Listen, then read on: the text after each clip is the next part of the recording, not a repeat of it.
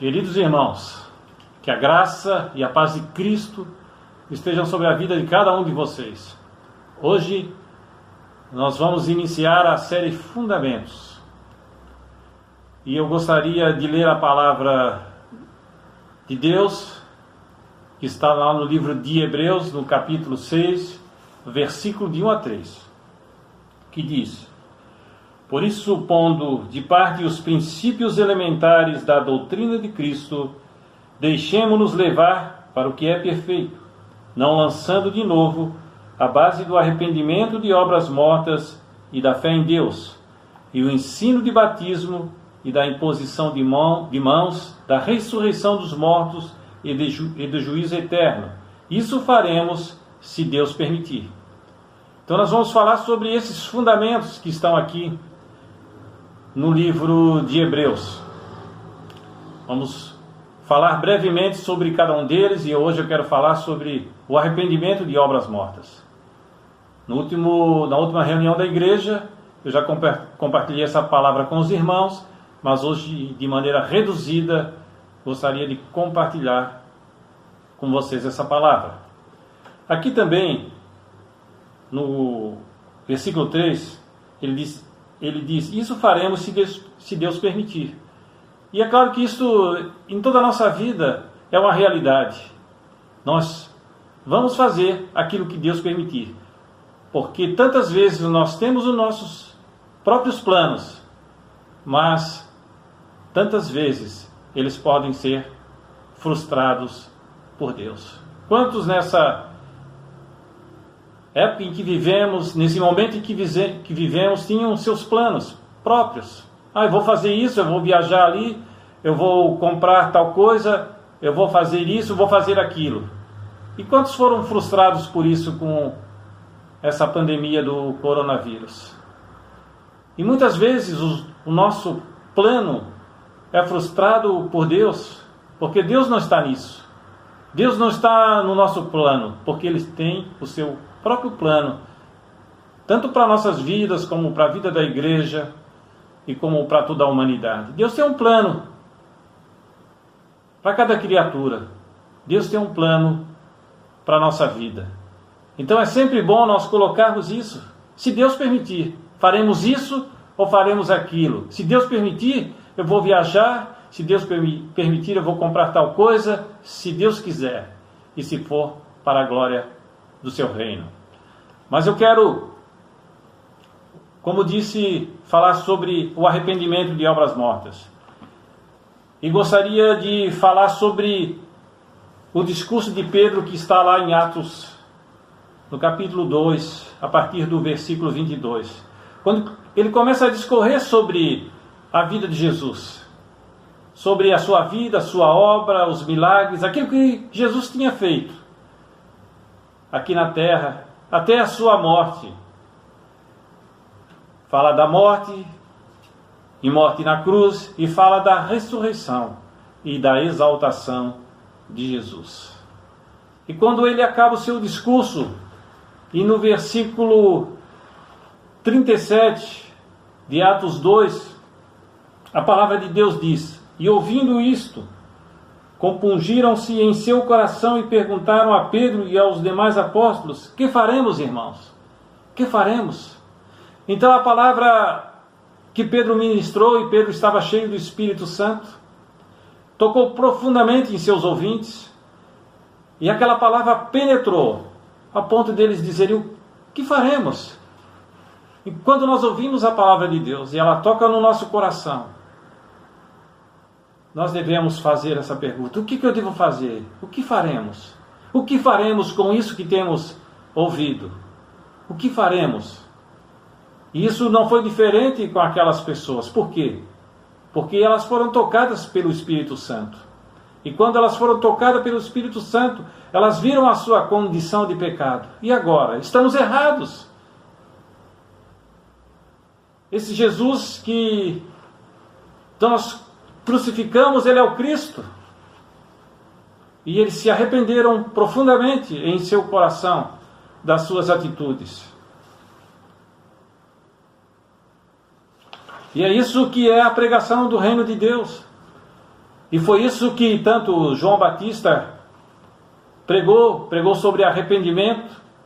Jesus também pregou sobre arrependimento, os apóstolos também pregaram sobre o arrependimento, e essa deve ser a nossa pregação, para que haja arrependimento nas pessoas, para que reconheçam o seu pecado, o seu pecado de independência de Deus, para que possam se voltar para Deus, se colocar debaixo do seu senhorio e servir a Deus em total submissão. Porque esse é o problema principal do homem. E isso começou com a queda, lá em Adão. Porque através de Adão entrou o pecado no mundo. Porque Adão, ele era totalmente submisso a Deus. Ele era totalmente sujeito à vontade de Deus. Mas quando o pecado entrou na vida de Adão, ele se torna independente de Deus. E ele começa a fazer a sua própria vontade não mais a vontade de Deus. Isso está lá no livro de Gênesis, quando fala da queda. E por causa do pecado de Adão, todos nós nascemos em pecado. A nossa natureza é caída. Mas, como por um só homem entrou o pecado no mundo, como fala a palavra de Deus lá em Romanos 5,19, que diz: Porque assim como pela desobediência de um, muitos foram constituídos pecadores, assim também pela obediência de um, muitos serão constituídos justos. Então o pecado entrou em Adão, mas em Jesus nós podemos ser redimidos. Porque todos são pecadores. Todos que vêm de Adão são pecadores. E precisam da cura para essa doença chamada pecado: egoísmo, rebeldia, independência. O problema de Adão é o problema de toda a raça humana. Temos que ter esse entendimento que pecado é atitude interior de independência. Pecados são atos pecaminosos causados pela independência de Deus. Então, o nosso maior problema aos olhos de Deus é nossa independência e rebelião. Não são as coisas erradas que nós fazemos, mas sim a atitude interior de rebelião contra Deus, de independência contra Deus, de dizer que eu sou o dono da minha vida, eu faço aquilo que eu quero, isso é independência, isso é rebelião, isso é da natureza caída do homem. Como consequência da minha rebelião e da minha independência de Deus, os meus atos e as coisas que eu vou fazer no dia a dia não vão agradar a Deus. Nós temos que entender que o principal problema é a independência. Isso é o pecado enquanto que os atos pecaminosos, os pecados, são a consequência dessa minha independência de Deus. A palavra do Evangelho de Jesus não é para curar superficialmente a ferida do homem, porque Deus quer tratar a causa do problema e não apenas a consequência do problema. Deus quer perdoar, mas Deus também quer governar o homem. Esse é o significado do arrependimento. No grego, a palavra que aparece é metanoia, mudança de mente, mudança de atitude interior. E que mudança é essa? É a troca de uma atitude de independência para uma atitude de dependência de Deus. Então, arrependimento é mudança de atitude interior. Deixar de ser independente para ser dependente de Deus. Então, nós devemos ser dependentes de Deus. E o que é necessário para se arrepender, para mudar de atitude e se tornar um verdadeiro discípulo de Jesus? O que é necessário para isso?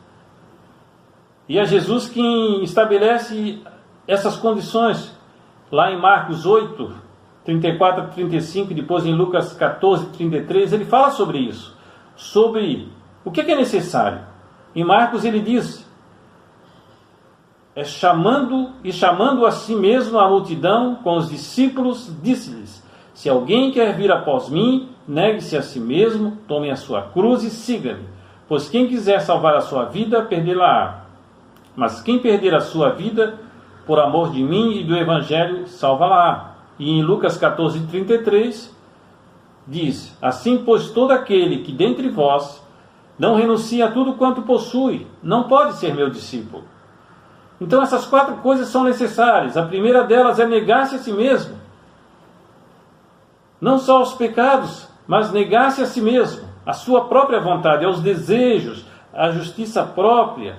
Cristo no centro, Cristo no controle da nossa vida. Isso é negar a si mesmo. Tomar a cruz. O que é tomar a cruz? E quando nós falamos o que é tomar a cruz, nós devemos pensar o que foi a cruz para Jesus. A cruz foi o lugar onde morreu, onde ele morreu. Cruz fala de morte. Cruz fala de sofrimento, de dor, de humilhação. Então, cruz é isso para nós, queridos. É morte, é morte do nosso eu. Tomar a cruz é isso. É morrermos para a nossa própria vontade. Perder a própria vida. Essa é uma realidade espiritual. E é o próprio arrependimento. Até hoje a vida era minha, eu fazia dela o que eu bem entendia. Mas agora não. Eu era o dono, agora não. A partir de hoje, ele é meu dono. Jesus é meu dono. Ele me comprou por um preço, e preço de sangue, e só ele podia me dar essa salvação, porque só ele é justo. Então ele me comprou por preço. Ele é meu dono. Eu faço a sua vontade. E depois a palavra de Deus fala lá em Lucas 14, 33, fala de renunciar a tudo por Jesus. Se a minha vida não me pertence, se a minha vida pertence a Jesus, e aqui em Lucas 14, 33 fala de renunciar a tudo que possui. Se eu já não sou, se eu não me pertenço mais a mim mesmo, se a vontade minha não vale, vale a vontade de Jesus, que derá das coisas também. Que eu, entre aspas, possui, porque tudo é dele, tudo é de Jesus. Todas as coisas, casa, carro, móveis, tudo é para é para Jesus, tudo é para a honra e glória de Jesus. Tudo é para o seu serviço. Jesus convida as pessoas para morrer com ele. Ele diz logo: Já não sou mais eu quem vive, mas Cristo que vive em mim. Quando Jesus colocava as condições do reino, ele sempre começava: Se alguém quer ser meu discípulo, e logo a seguir vinham as condições.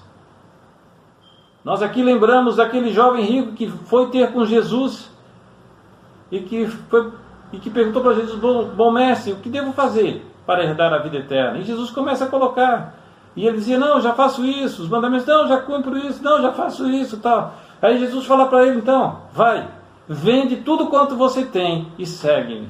Então ele saiu triste de cabeça baixa, porque era um homem rico.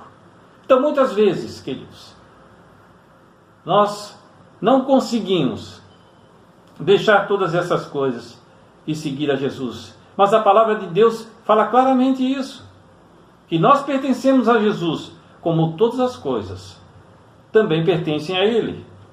Submissão total à autoridade de Jesus. Não é uma opção para o salvo, mas uma condição para sermos salvos. O verdadeiro arrependimento tira o homem do centro e coloca Jesus no centro. Que possamos viver a cada dia em arrependimento. Cada dia. E temos uma oportunidade muito boa nesse tempo em que estamos vivendo de fazermos uma reflexão daquilo que temos vivido, para que possamos também experimentar um arrependimento a cada dia e que Deus possa nos falar. E porque muitas vezes Deus permite que passamos por momentos como esse para termos tempo para reflexão oração, leitura da palavra, para que possamos ver onde estamos, e o que temos feito da nossa vida. Então Deus quer fazer isso conosco nesses dias.